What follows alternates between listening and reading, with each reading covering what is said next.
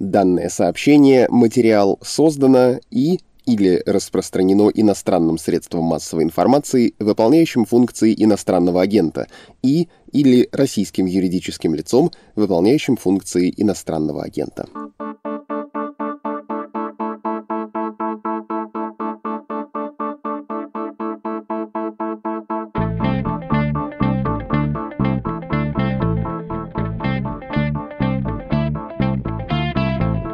Здравствуйте, вы слушаете подкаст «Что случилось?». Он выходит ежедневно, не считая воскресений, и посвящен большим сюжетам, то есть новостям, которые долго остаются важными. У микрофона Владислав Горин. И нас сейчас ждет Украина. Ее президент Владимир Зеленский заявляет, что занялся непривычным для многих стран бывшего соцлагеря делом деолигархизации. Я чувствую, что еще много раз сегодня запнусь об это слово, потому что трудно его произносить в наших северных широтах. У нас-то такое не часто встретишь.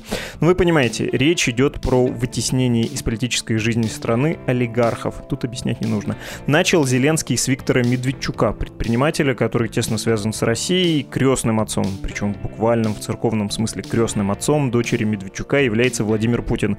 И, конечно, Медведчука нередко называли агентом влияния Москвы в Киеве, хотя все намного сложнее, чем этот идеологический штамп. Еще в феврале 2021 года у Медведчука и его ближайшего окружения начались проблемы с властями Украины, счета заблокированы, подконтрольные телеканалы закрыты, сам Виктор Медведчук находится под домашним арестом.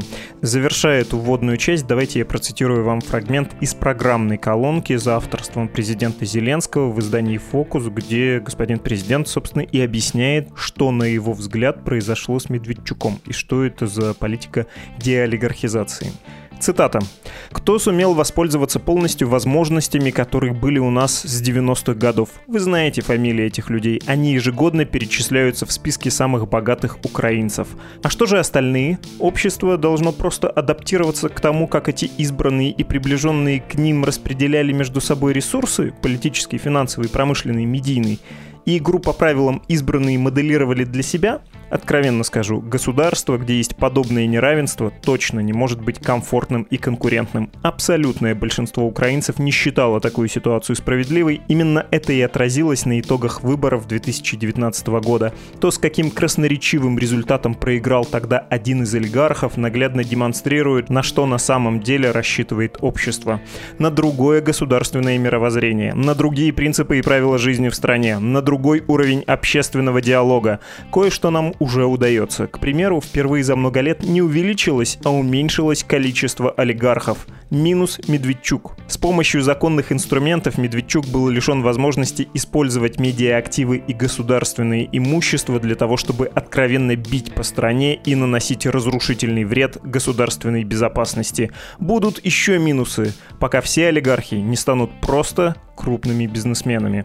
Конец цитаты. Чувствуете мурашки, как те, которые у вас были, когда вы не без зависти раньше читали про реформы Саакашвили в Грузии, а реформы те оказались, ну давайте скажем честно, и одновременно повзрослеем, что ли, не чудом, потому что чудес вообще в жизни не бывает, и вселенная как-то сложно устроена.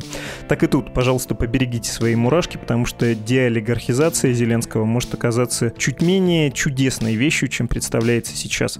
В этом эпизоде предлагаю задаться вопросами. Украина что, действительно встала на путь борьбы с олигархами или просто устранен один из них, являющийся конкурентом остальных? Что насчет влияния России? Что вообще представлял в этом смысле собой Виктор Медведчук.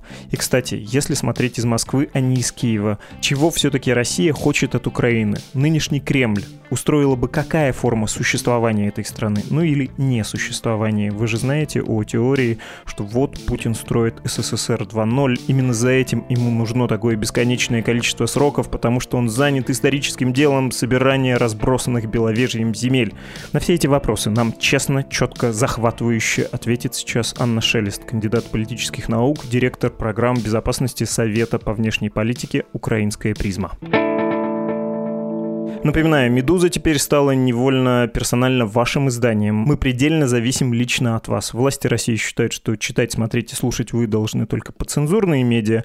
Ну а тем, кто с этим не согласен, пока ничем не угрожает ответное действие. Вы можете, если хотите иметь возможность нас читать, слушать и смотреть, зайти на страницу support.meduza.io и оформить пожертвование.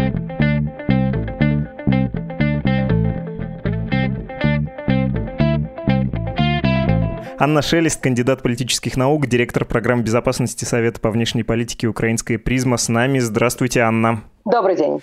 Давайте поговорим про Украину. Не устаю повторять, обожаемая в России тема. Все разбираются в Украине, кроме меня. Я поэтому буду задавать, э, видимо, наивные вопросы, а вы чуть сложнее, чем на центральном российском телевидении или в каких-нибудь стримах, где такой немножко грузный, угрюмый мужчина ругается и страшно интонирует. Будете все объяснять. Мы тут увлечены вот каким сюжетом. Тем, что предприниматель Виктор Медведчук, которого и у вас, и в России называют кумом Путина, оказался под домашним арестом и вообще подвергся вот этой процедуре сначала санкций, потом отстранения от власти, от имущества.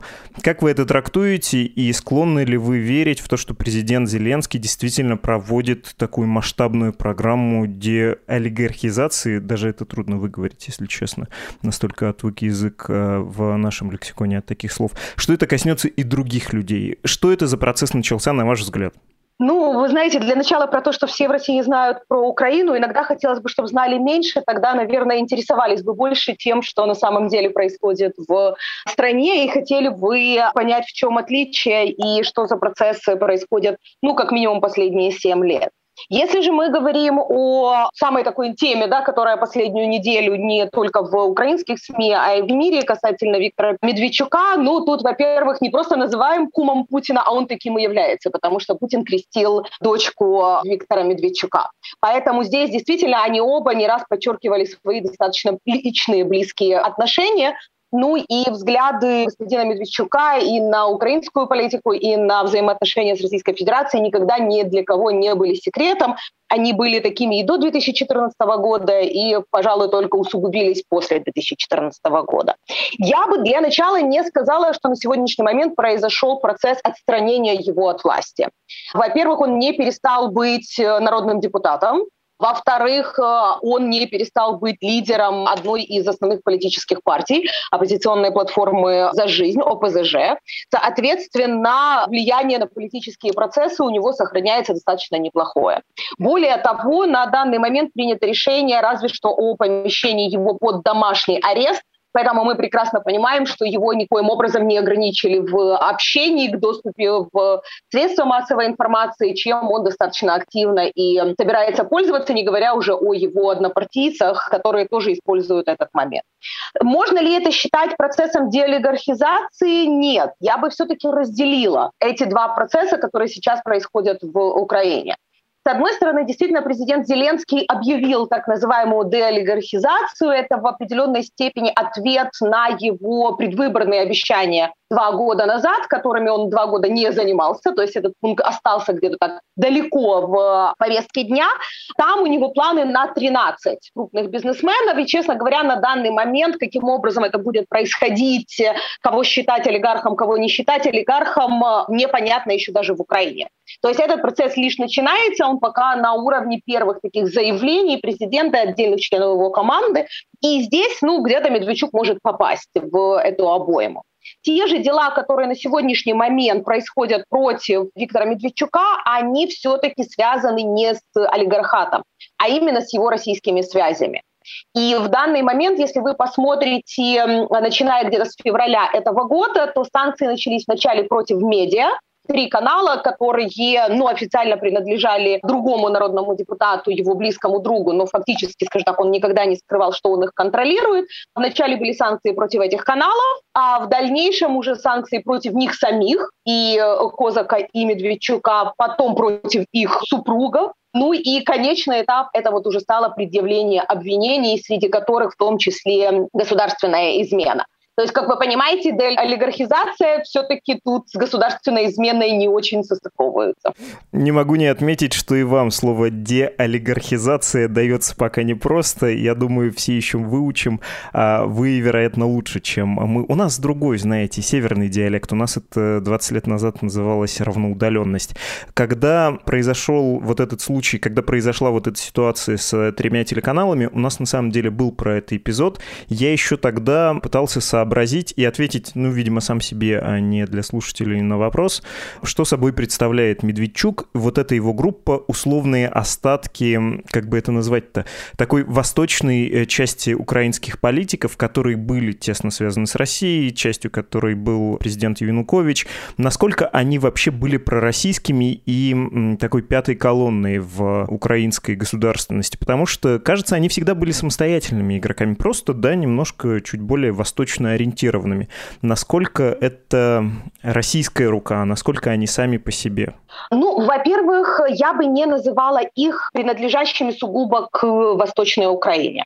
Это достаточно такое неправильное узкое ощущение, которое появилось частично в 2004 еще году, частично оно было поднято, скажем так, и где-то мумифицировано СМИ в 2014 году. Но если вы посмотрите на состав даже народных депутатов, то там в том числе есть достаточно серьезные представители Закарпатья.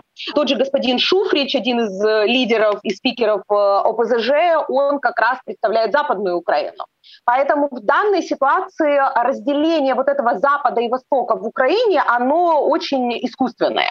Естественно, что теоретически больше, если мы посмотрим на вот выборы последние, например, местные, то больше на юге и на востоке голосуют за эти партии, но это процесс намного более сложный. Он связан и с тем, что эти же народные депутаты-бизнесмены контролируют там заводы, соответственно, могут себе гарантировать голосование, скажем так, своих сотрудников.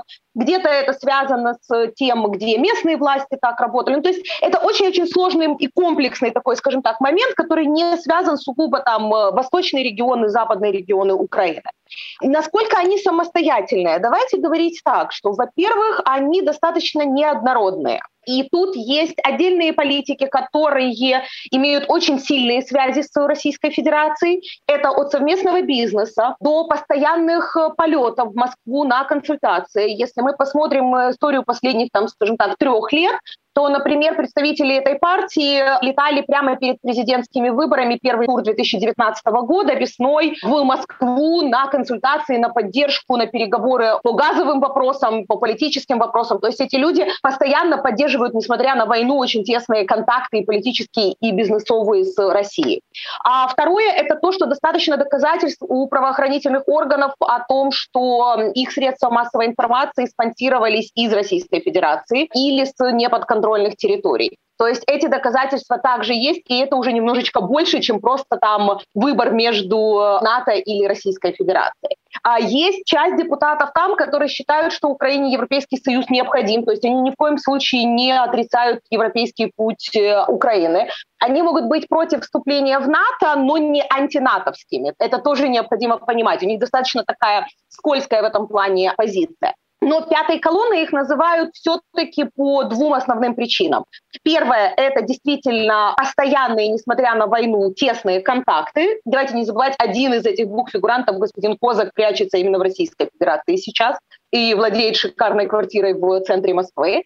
А второе – это то, что их телеканалы с момента приобретения их Козаком и Медведчуком фактически знали постоянно именно российские нарративы. То есть по очень многим вопросам касательно внутреннего развития, внешней политики, самой Российской Федерации, можно было просто делать ну, параллели с первыми российскими каналами, и с каждым месяцем это все было больше и больше. То есть если, там, допустим, 112 канал 4 года назад имел ну, более такие, скажем так, э, спокойные взгляды в отношении Российской Федерации, но пытались балансировать, то два года назад, когда они были приобретены Козаком, это просто стало невозможно ходить на эти телеканалы, потому что это стала такая откровенная антиукраинская пропаганда. И здесь надо понимать, что да, не просто это пророссийская, а они были еще и очень антиукраинскими. Это хорошо, что вы объяснили этот момент. Всегда легче запоминаются какие-то штампы, и в том числе идеологические. Легко можно запомнить образ условно-западный, оранжевый и условно-голубой в цветах партии регионов, юго-восточный Восточной Украины, и как-то за это зацепиться, и тем более, экстраполируя на политиков, думать, что вот они какие-то пророссийские, они свои, они, как любые политики, преследуют собственные интересы, а те симпатии, которые они хотя бы на уровне риторики поддерживали, как они выглядят сейчас, после, понятно, 2014 года Крым-Донбасса, после выборов президента Зеленского, вот в 2021 году быть условно восточно ориентированным политиком, говорить, отражая симпатии людей людей, живущих на востоке и на юге Украины. Это значит, что вы сказали про антиукраинство. Мне казалось, что все-таки никто в дискурсе Украины не оспаривает ценности ее независимости, но говорят про некоторые перегибы, говорят, что надо перестать воевать, что мы, я тут выражаю не свою точку зрения, мы тоже несем ответственность за то, что произошло, и это скорее гражданская война, чем вторжение и так далее, и так далее. Вот этот набор. А вы говорите прям про антиукраинизм. Ну, он состоит, в принципе, из целого ряда таких наборов месседжей, которые периодически продвигаются. Во-первых, это очень много о том, что, я, честно говоря, не знаю, как это правильно по-русски, но то, что называется у англосаксов failed state, то есть государство, которое не существует, да, которое не самостоятельно. Целый набор был месседжей, которые фактически повторяли российские нарративы о том, что Украина — это не до государства, о том, что недостаточно суверенитета. То есть я это называю антиукраинскими, потому что если ты как народный депутат говоришь о собственном государстве как о недогосударстве, да, то вряд ли тебя можно можно назвать э, сторонником, собственно, уже государства. Очень много как раз касательно Донбасса. Месседжи, вот когда говорят о гражданской войне, ну, извините меня, какая гражданская война, когда никогда там не было антикиевских настроений, которые достаточно серьезно, и это, если когда-то у нас были просто догадки, то на данный момент достаточно много и доказательств, и исследователей, которые это подтверждают, от того, что первые, кто захватывал все-таки э, там Краматорск, Славянск и все остальное, это были российские граждане, а когда руководят российские граждане, это уже не гражданская война в любом случае. До того, что происходило там после с достаточно большим скоплением и российских офицеров, якобы в отпусках, которые помогают, до скопления российских войск на границе. Крым мы сейчас даже оставляем за рамками, мы говорим конкретно о Донбассе. Более того, когда мы говорим о юге, ну я живу на юге, да, я из Одессы, соответственно, я могу говорить о настроениях, которые здесь. Во-первых, они за последние семь лет стали намного менее толерантные к Российской Федерации. То есть уже невозможно найти вот этих вот э, настроений о том, что главное не воевать, а культурные связи необходимо сохранять, а все-таки русский язык важен и так далее, и так далее. То есть мы видим, что российские нарративы в Одессе уже и с каждым годом все меньше и меньше стают успешными. То же самое, если мы все-таки возвращаемся к ОПЗЖ, очень много против украинского языка.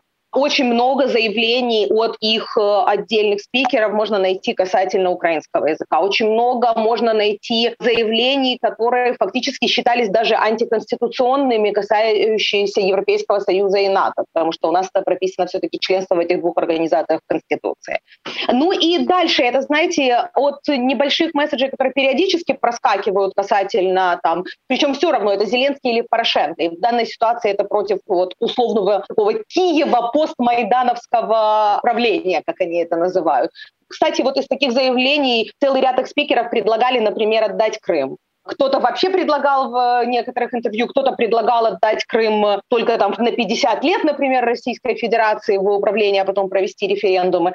Ну, давайте говорить откровенно, с точки зрения даже законодательства, отдать Крым э, в украинском э, политическом и правовом поле, это означает антигосударственное заявление.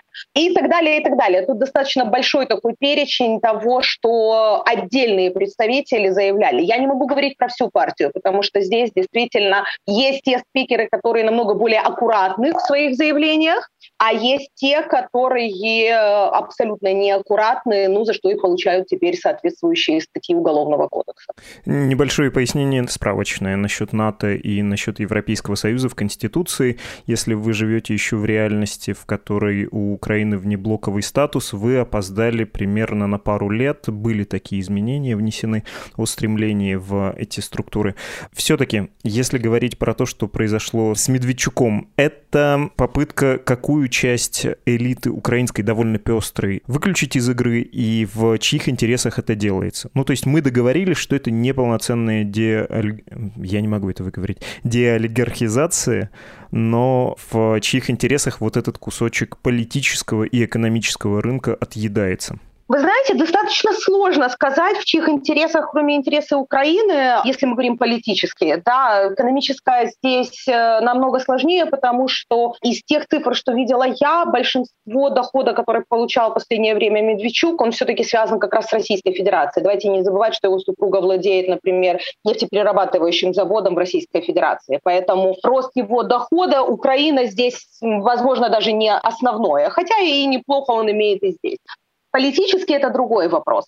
Вы знаете, что интересно? Когда приходил в 2019 году Зеленский, целый ряд его программных положений был как раз вот про там, мир, э, какие-то такие вещи, что многие эксперты считали, что он играет в том числе и на электоральном поле ОПЗЖ что ему удастся перетянуть тех, кто умеренный. То есть никто там откровенно «Ура, Кремль! Ура, Москва!», а вот из тех, кто просто был не очень за Майдан, но который остается проукраинский, да, что вот как раз «Слуга народа» сможет забрать этот умеренный электорат. Как показала практика последних выборов, не произошло этого перетекания. То есть в данной ситуации не до конца понятно, к кому смогли бы ну, действительно перейти эти голоса. Это приблизительно мы говорим о 15-18% голосов. Это во-первых. Второе – это то, что все-таки партия регионов в свое время разбилась на две, да, оппозиционная платформа и оппозиционный блок. И вот что интересно, оппозиционная платформа Медведчука, Новинского и товарищей Рабиновича, они взяли на выборах там где-то 12%, а оппозиционный блок э, вообще провалился, то есть там около 2%, если я правильно помню. Вот вам, да, вроде бы как одни и те же месседжи, один и тот же электорат, они не смогли ни сами объединиться, ни даже забрать. На сегодняшний момент появились слухи о том, что господин Ахметов начинает создавать новую политическую силу, которая будет как раз таким умеренным вариантом, то есть э, не настолько зашкваренный, как э, ОПЗЖ, но все-таки не такие же прозападные, как европейская солидарность э, Петра Порошенко. На данный момент это только первая информация, которая просачивается. Мы еще не можем сказать толком не о лидерах, потому что, понятное дело, сам господин Ахметов не пойдет опять в парламент, не о основных э, каких-то политических принципах, которые там будут. Но, возможно, в какой-то мере, если дальше пойдет процесс серьезной борьбы с отдельными личностями в ОПЗЖ, то к следующим выборам может появиться новая партия Ахметова, которая как раз и перетянет на себя частично этих голосов.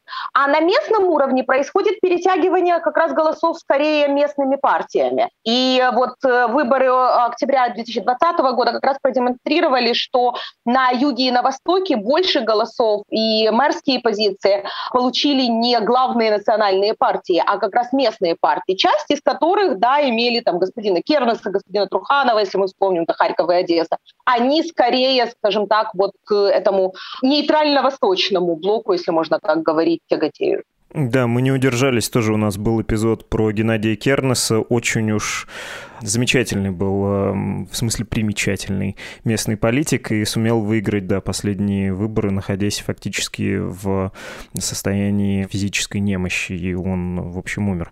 Ренат Ахметов, вы упоминали это имя, снова минутка Википедии, это предприниматель из Украины, и как бы деликатно-то сказать, э, до сих пор тесно связанный с Донбассом.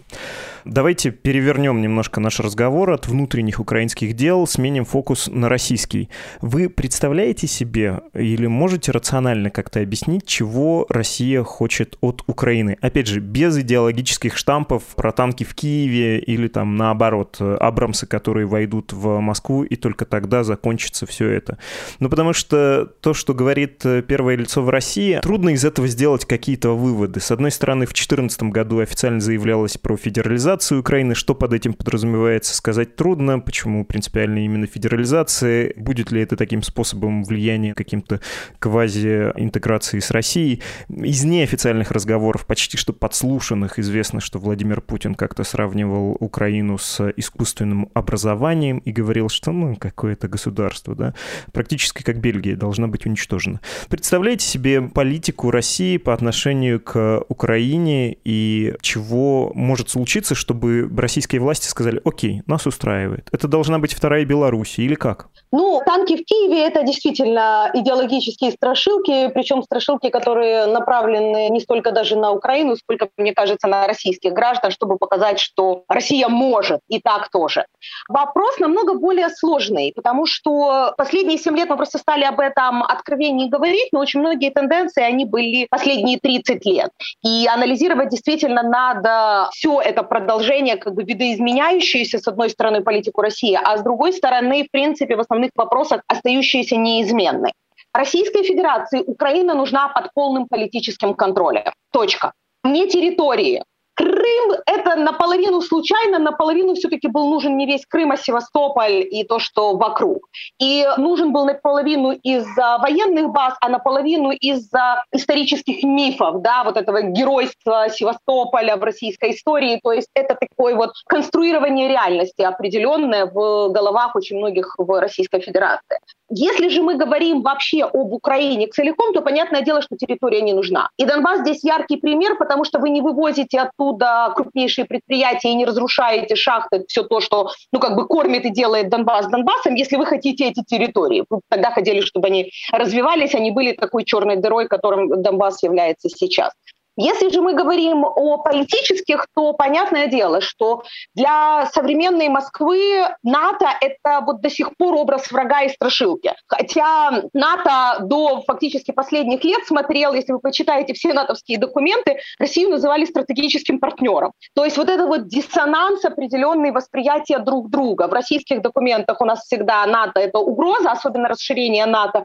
В натовских документах Россия это стратегический партнер. Вот из-за этого определенного такого непонимания друг друга и возникают как бы миф на мифе определенные вот нарратив на нарративе. Контролировать Украину можно только тогда, когда Украина, а, зависима от Российской Федерации, а контролировать Украину можно в нескольких ситуациях. Когда она зависима экономически, энергетически, или когда там есть конфликт, то есть определенная нестабильность. В определенной степени мысление, что если Украина нестабильна, тогда условный Запад, это может быть США, ЕС, то есть в России это объединяется в такой условный Запад, не захотят Украину видеть у себя.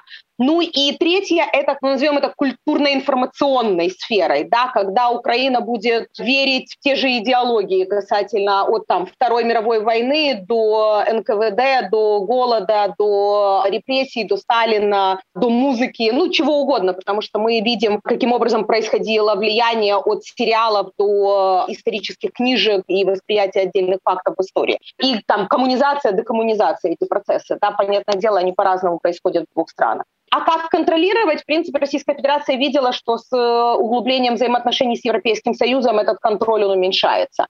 И, к сожалению, не нашлось других инструментов, кроме как конфликт. Тот инструмент, который чудесно работает и в Грузии, и в Молдове. Только реакция Украины оказалась немножечко другой. Федерализация очень интересная идея, потому что если мы посмотрим на то, что вкладывают в федерализацию, то фактически не говорится про всю федерализацию Украины. То есть это не значит, что Украина, Львов, Донецк, Днепропетровск получат одинаковые права, ну, как мы посмотрим на, допустим, там Германию или Соединенные Штаты Америки.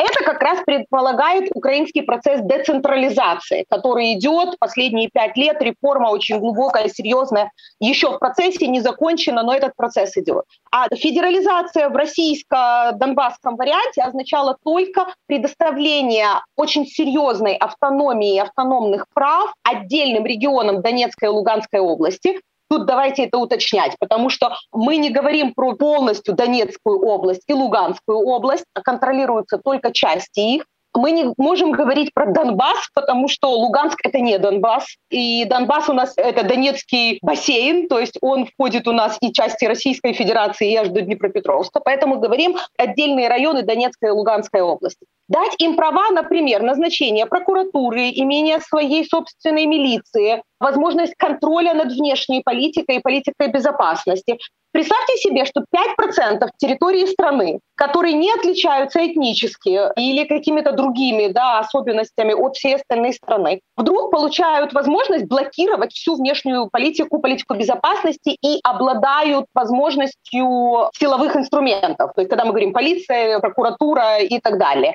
Это невозможно себе представить, потому что этого нет ни в одном федеральном государстве. Представьте себе, что маленький город в Соединенных Штатах контролировал бы внешнюю политику всех Соединенных Штатов, да, или, не знаю, Благовещенск контролировал бы Российская Федерация, какие подписывает соглашения с Китаем или с Японией. А вот это фактически пытались навязать Украине через российский взгляд на федерализацию, чтобы только эти 5% территорий контролировали фактически полностью внешнюю жизнь страны. Да, это напоминает э, Речь Посполиту, как это называлось, либерум вето, да, когда любой из шляхтичей мог блокировать э, процесс принятия решений в стране. Это просто еще то, что вы говорите к разговору про присоединение территорий и про интеграцию Донбасса, про которую часто вспоминают. Отчасти она, видимо, будет выполнена на ближайших уже выборах, поскольку паспорта розданы, и эти люди будут каким-то образом, очевидно, голосовать на выборах в Государственную Думу Российской Федерации. Есть подозрение подозрение, что в интересах Единой России, хотя, как знать, может быть, они вдруг проявят э, какую-то отдельную политическую идентичность. Ни о каком присоединении военном отдельных частей Украины говорить не приходится. Важно это закрепить. Слишком большие международные издержки. Даже без этого посмотрите на пример Крым. Это единственный вариант, когда Российская Федерация пошла на присоединение. Южная Осетия и Абхазия у нас с 2008 года. И все ожидали, что, ну ладно, Абхазия, но Южная Осетия уж точно будет присоединена. Российская Федерация 13 лет отказывается даже говорить об этом. Приднестровье несколько раз обращалось даже к Российской Федерации. Были очень четкие заявления, что этого не произойдет. Здесь действительно вопрос и рисков, репутационных, внешних рисков, потому что тогда это будет ну, названо откровенной агрессией, тут нельзя будет говорить, нас там нету. Да? То есть мы уже там есть. Но и более того, тут вопрос, а что делать с этими территориями? Давайте все-таки говорить откровенно. Эти территории я просто достаточно хорошо знаю Донбасс. Оттуда моя семья, и я провела там детство. То, как себе представляет Россия город Донецк, каким-то условно русскоязычно пророссийски настроенным, и какими есть, например, маленькие городки и села вокруг, это две большие разницы, как говорят в Одессе.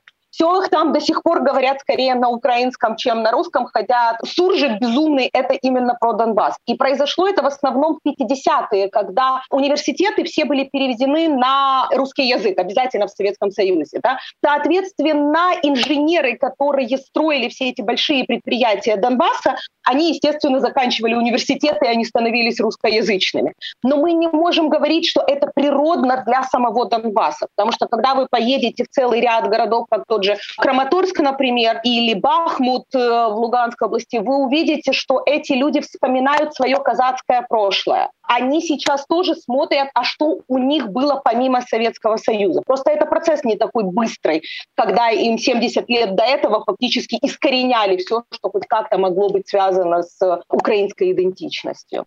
Это уже не говоря о том, что это все страшно дорого. Это такие не особо современные технологии на момент э, начала конфликта, ржавый пояс, который еще и претерпел настоящую катастрофу. Абсолютно верно, потому что проблема Донбасса была в 2014 году очень серьезная, и мы этим э, как бы вот сравнивали Одесскую область, да, юг, которую почему-то все считали, что это будет следующий такой, ну и были действительно планы у господина Суркова, что вот там пройтись дальше по так званой Бессарабской Народной Республике. Две очень большие разницы между ними. Первое, Донбасс — это все была работа на кого-то. И так как очень много этих предприятий были в плохом э, экономическом состоянии, то, соответственно, na намного проще было манипулировать людьми. Это был очень высокий уровень безработицы. Одесская область, там намного больше сельского хозяйства, и люди, которые привыкли работать на земле, они всегда больше думают о себе, чем о том, кто мог бы их контролировать, там, из политиков или из бизнесменов. Второе – это то, что все предприятия того региона, они были ужасно энергонеэффективными. То есть их э, развитие фактически стопорилось из-за того, что Россия давала дешевый газ определенный период времени. Соответственно, нормально было с такой такой высокой энергонеэффективностью продолжать работать. Соответственно, они не модернизировались, не соответствовали конкурентным э, требованиям. И почему предприятие Пинчука Интерпайп намного лучше, в том числе и 2014 год отреагировал, и соглашение об ассоциации с ЕС, потому что они тогда уже поняли, что надо вкладывать в модернизацию, чтобы быть менее зависимыми от энергоресурсов. И вот эта разница в зависимости энергетической плюс работы на кого-то, кто фактически и доминировал политическую жизнь и внедрял совершенно неимоверные мифы про Европейский Союз, про Запад, про Российскую Федерацию, и привело к тому, что Донбассом было намного проще манипулировать в 2014 году. Тут до смешного просто, ну такой действительно очень яркий пример, когда бывший премьер-министр министр Азаров, тогда будучи еще премьер-министром, выступал на Донбассе и говорил, что Украине для того, чтобы получить безвизовый режим, надо обязательно разрешить однополые браки. Нигде. Ну, давайте представим Польшу или Испанию, которая это разрешает. В ближайшие десятилетия этого не произойдет. Но это говорил премьер-министр. Соответственно, он и вселял вот этот вот страх, который потом, просто общаясь даже с родственниками на Донбассе, они повторяли это. Но они же требуют от нас. Я говорю, где? Кто? Когда? Скажите. Это я дала только один пример, такой где-то смешной. А теперь представьте себе, что вот таких вот информационных кампаний там было очень много, фактически для того, чтобы выиграть выборы, для того, чтобы противопоставить себя другой стороне. А в реальности это привело к э, сумасшедшей не просто каше в голове, а и к 2014 году, который мы себе получили. Спасибо вам огромное, Анна. До свидания. До свидания. Это была Анна Шелест, кандидат политических наук, директор программ безопасности Совета по внешней политике «Украинская призма».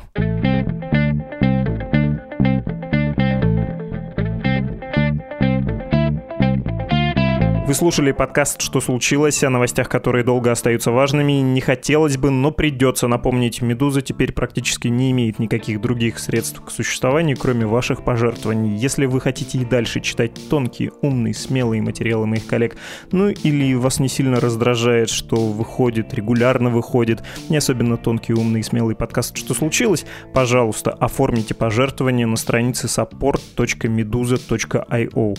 Тем, кто не хочет оформлять, я вам буду угрожать, я вас сглажу. Вот предвижу, если сейчас прям не зайдете на страничку, то вас оштрафуют на в три раза большую сумму, чем вы могли бы нам пожертвовать. За что оштрафуют? Ну, вы что, не в России живете, за что угодно. Сейчас это легко делается, даже без повода. Ждем ваши письма с претензиями по поводу неуместных шуток ведущего на e-mail подкаст собакамедуза.io и в Telegram Медуза Loves. Пока-пока.